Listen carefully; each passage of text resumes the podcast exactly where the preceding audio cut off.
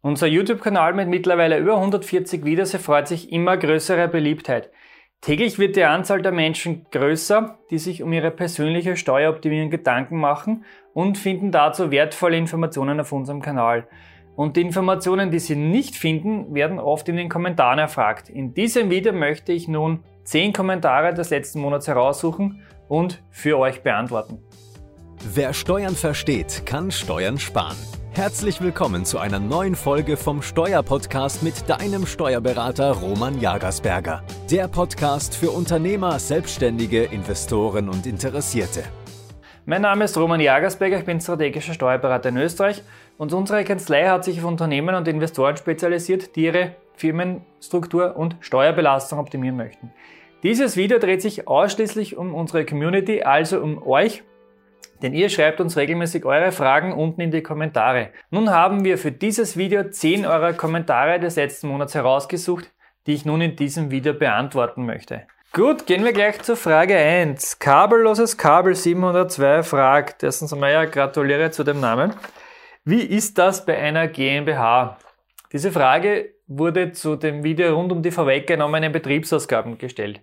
Bei Einzelunternehmen können bekanntlich auch Betriebsausgaben vor dem offiziellen Beginn steuerlich geltend gemacht werden. In der GmbH ist das etwas komplizierter. Da spielen auch einige rechtliche Themen hinein, da im Stadium der Vorgesellschaft bzw. der Vorgründungsgesellschaft andere Regeln gelten. Dazu wird es allerdings noch ein eigenes Video geben. Danke mal für den Hinweis. Abonniert daher bitte unseren Kanal, damit ihr dieses Video nicht mehr verpasst. Schauen wir uns die Frage 2 an. Die kommt von Manuel und betrifft die Hauptwohnsitzbefreiung im Zusammenhang mit einer Genossenschaftswohnung. Also, wenn ich mich in einer Genossenschaftswohnung, die zwei Jahre Miete inklusive Hauptwohnsitz und die Wohnung dann rauskaufe, sprich von der Genossenschaft kaufe und direkt nach diesen zwei Jahren, sprich nach dem Kauf gleich weiterverkaufe, ist der Gewinn dann steuerfrei. Oder ist es nur bei der Variante mit den fünf Jahren möglich? Das geht leider so nicht, denn bei der Variante mit den zwei Jahren muss man zwei Jahre ab der Anschaffung Eigentümer sein. Das geht in diesem Fall dann nicht. Bitte beim Verkauf eurer Genossenschaftswohnung aufpassen. Ihr habt ja auch noch ein rechtliches Thema, da die Wohnung dem Wohnungsgemeinnützigkeitsgesetz unterliegt. Ihr dürft die Genossenschaftswohnung in der Regel dann gar nicht so einfach weiterverkaufen, aber bitte klärt das unbedingt mit eurem Rechtsanwalt ab, ihr könnt da ein rechtliches Problem bekommen. Schauen wir weiter zur Frage Nummer drei. Diese kommt von Rock Mike. Kann ich jederzeit von meinem Privatvermögen mehr Kapital in eine GmbH transferieren oder gibt es dafür einen bestimmten Prozess? Eine sehr gute Frage. Ja, man kann eigentlich jederzeit Kapital in die Gesellschaft zuführen. Ihr müsst aber im Zeitpunkt der Einzahlung entscheiden, ob dieses Kapital für die Gesellschaft Eigen- oder Fremdkapital sein soll. Das besprecht aber bitte vor der Einzahlung mit eurem strategischen Steuerberater, denn dabei gibt es einiges zu beachten und muss an eure persönliche Situation und an eure Ziele abgestimmt werden. Gehen wir weiter zur Frage 4, die kommt von Nobody. Vorsteuerabzug für Überschusseinspeiser wird dann anteilig, zum Beispiel 70% gerechnet oder komplett. Überschusseinspeiser betrifft die Frage Photovoltaik. Da haben wir jetzt vor kurzem ein Video veröffentlicht. Kurze Antwort, ja, der Vorsteuerabzug steht dann nur anteilig zu und muss entsprechend gekürzt werden, beziehungsweise muss der Eigenverbrauch entsprechend mit Umsatzsteuer versteuert werden. Gehen wir weiter zur Frage 5. Sancho schreibt, Beteiligungen stellen aber dann Verwaltungsvermögen dar, daher flacht die Erbschaftssteuersparnis ab. Dieser Kommentar betrifft das Video mit der doppelstöckigen Holding, die ich gemeinsam mit meinem deutschen Steuerberaterkollegen Christoph Jun besprochen hatte.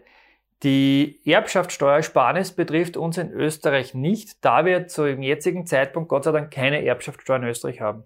Allerdings, wir wissen alle nicht, was die Zukunft bringt. Schauen wir weiter zur Frage Nummer 6. Diese kommt wieder von Rockmike. Danke für die zweite Frage. Kann ich bei einer GmbH das Stammkapital jederzeit erhöhen oder ist dafür auch ein Notar notwendig? Ja, das Stammkapital einer GmbH kann gerne erhöht werden. Dafür ist allerdings ein Gesellschafterbeschluss sowie eine Änderung des Gesellschaftsvertrags erforderlich. Dies geht somit nur über euren Notar. Es gibt aber auch andere Möglichkeiten, wie ich schon vorhin erwähnt habe bei der vorigen Frage, wie ihr Geld in die GmbH bekommt, auch ohne Notar. Und eben, wie bereits vorher erwähnt, solltet ihr das mit eurem strategischen Steuerberater besprechen. Schauen wir weiter. Frage Nummer 7 kommt von Sunfloor. Bitte um Hilfe.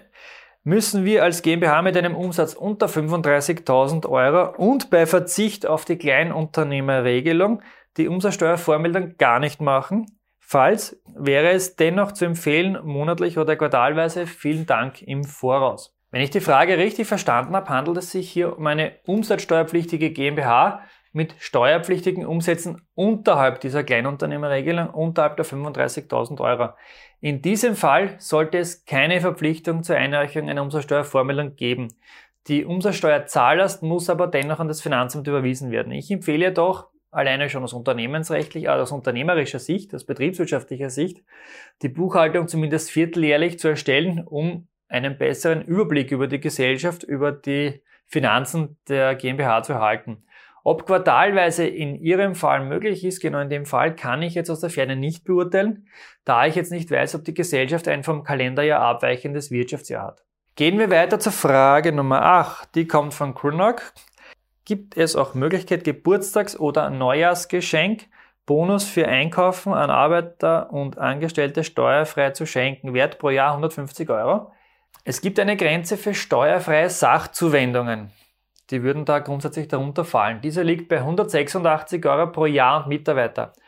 Bitte aufpassen aber, damit sind Sachzuwendungen gemeint, keine Geldzuwendungen. Wenn ihr den Mitarbeitern Geld gebt, dann ist dies in der Regel immer steuerpflichtig. Frage Nummer 9, diese kommt von Nomis. Können Sie einmal über die Steuerberater- und Wirtschaftsprüferprüfung in Österreich sprechen und diese vorstellen? Es, äh, da es hauptsächlich Videos aus Deutschland gibt. Ich habe mich ein bisschen umgeschaut. Es gibt tatsächlich sehr wenig Informationen aus Österreich. Aus eigener Erfahrung kann ich sagen, dass die Prüfung nicht einfach ist. Details zum Prüfungsverfahren bzw. zum Weg des Steuerberaters wird es aber noch in einem eigenen Video geben.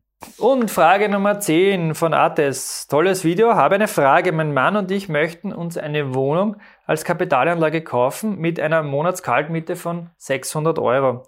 Äh, mein Mann ist berufstätig und ich bin Hausfrau und habe kein Einkommen. Meine Frage ist, ähm, müssen wir unsere Mieteinnahmen versteuern? Ja, die Antwort ist relativ leicht, ja. Ähm, da ich nicht arbeite, könnte ich ja bei der Steuererklärung die Mieteinnahmen so regulieren, dass von 600, 520 auf meinen Namen gehen und die restlichen 80 Euro auf meinen Mann. Warum ich es machen möchte, ist, da ich ja theoretisch einen Minijob bis 520 Euro steuerfrei ausüben kann und diese Einnahmen wie ein Minijob behandeln möchte und nicht versteuern möchte. Können wir das so machen? Ist das so richtig? Also allererst muss ich mal sagen, dass die Sichtweise nicht ganz richtig ist, weil die Einnahmen entsprechen nicht dem steuerlichen Gewinn. Da muss man eine Überschussrechnung machen. Dazu habe ich schon einige Videos auf unserem Kanal veröffentlicht. Zusätzlich muss ich noch sagen, die Verteilung der Einkünfte aus der Vermietung und Verpachtung kann man nicht beliebig steuern. Die Gewinnaufteilung steht bereits zum Zeitpunkt des Kaufs der Wohnung fest. Kauft nur Ihr Mann die Wohnung, muss er den Gewinn zur Gänze versteuern. Kaufen Sie die Wohnung, dann Sie. Kaufen Sie beide die Wohnung, dann wird der Gewinn in der Regel 50-50, also 50 zu 50 aufgeteilt, da im Wohnungseigentumgesetz nur 50-50 möglich ist. Solltet ihr ein abweichendes Verhältnis wünschen, dann würde ich euch ein Gespräch mit eurem Steuerberater empfehlen. Da wird es noch die eine oder andere Möglichkeit geben, wie man das hinbiegen kann. Man kann aber nicht x-beliebig wechseln. Das heißt, man muss das von vornherein festlegen. Wie gesagt, der Steuerberater sollte hier einen Weg finden. Das waren jetzt die zehn Fragen, die wir uns herausgesucht haben vom letzten Monat. Vielen Dank einmal für alle Kommentare. Wir lesen uns die immer gerne durch. Die meisten beantworten wir auch gleich so in einem Kommentar. Wenn es etwas umfangreicher ist, werden wir Videos dazu machen. Vorausgesetzt, euch gefällt dieses Video. Wenn dem so ist, bitte schreibt uns das unten in die Kommentare, hinterlasst uns ein Like und wir sehen uns wieder im nächsten Video.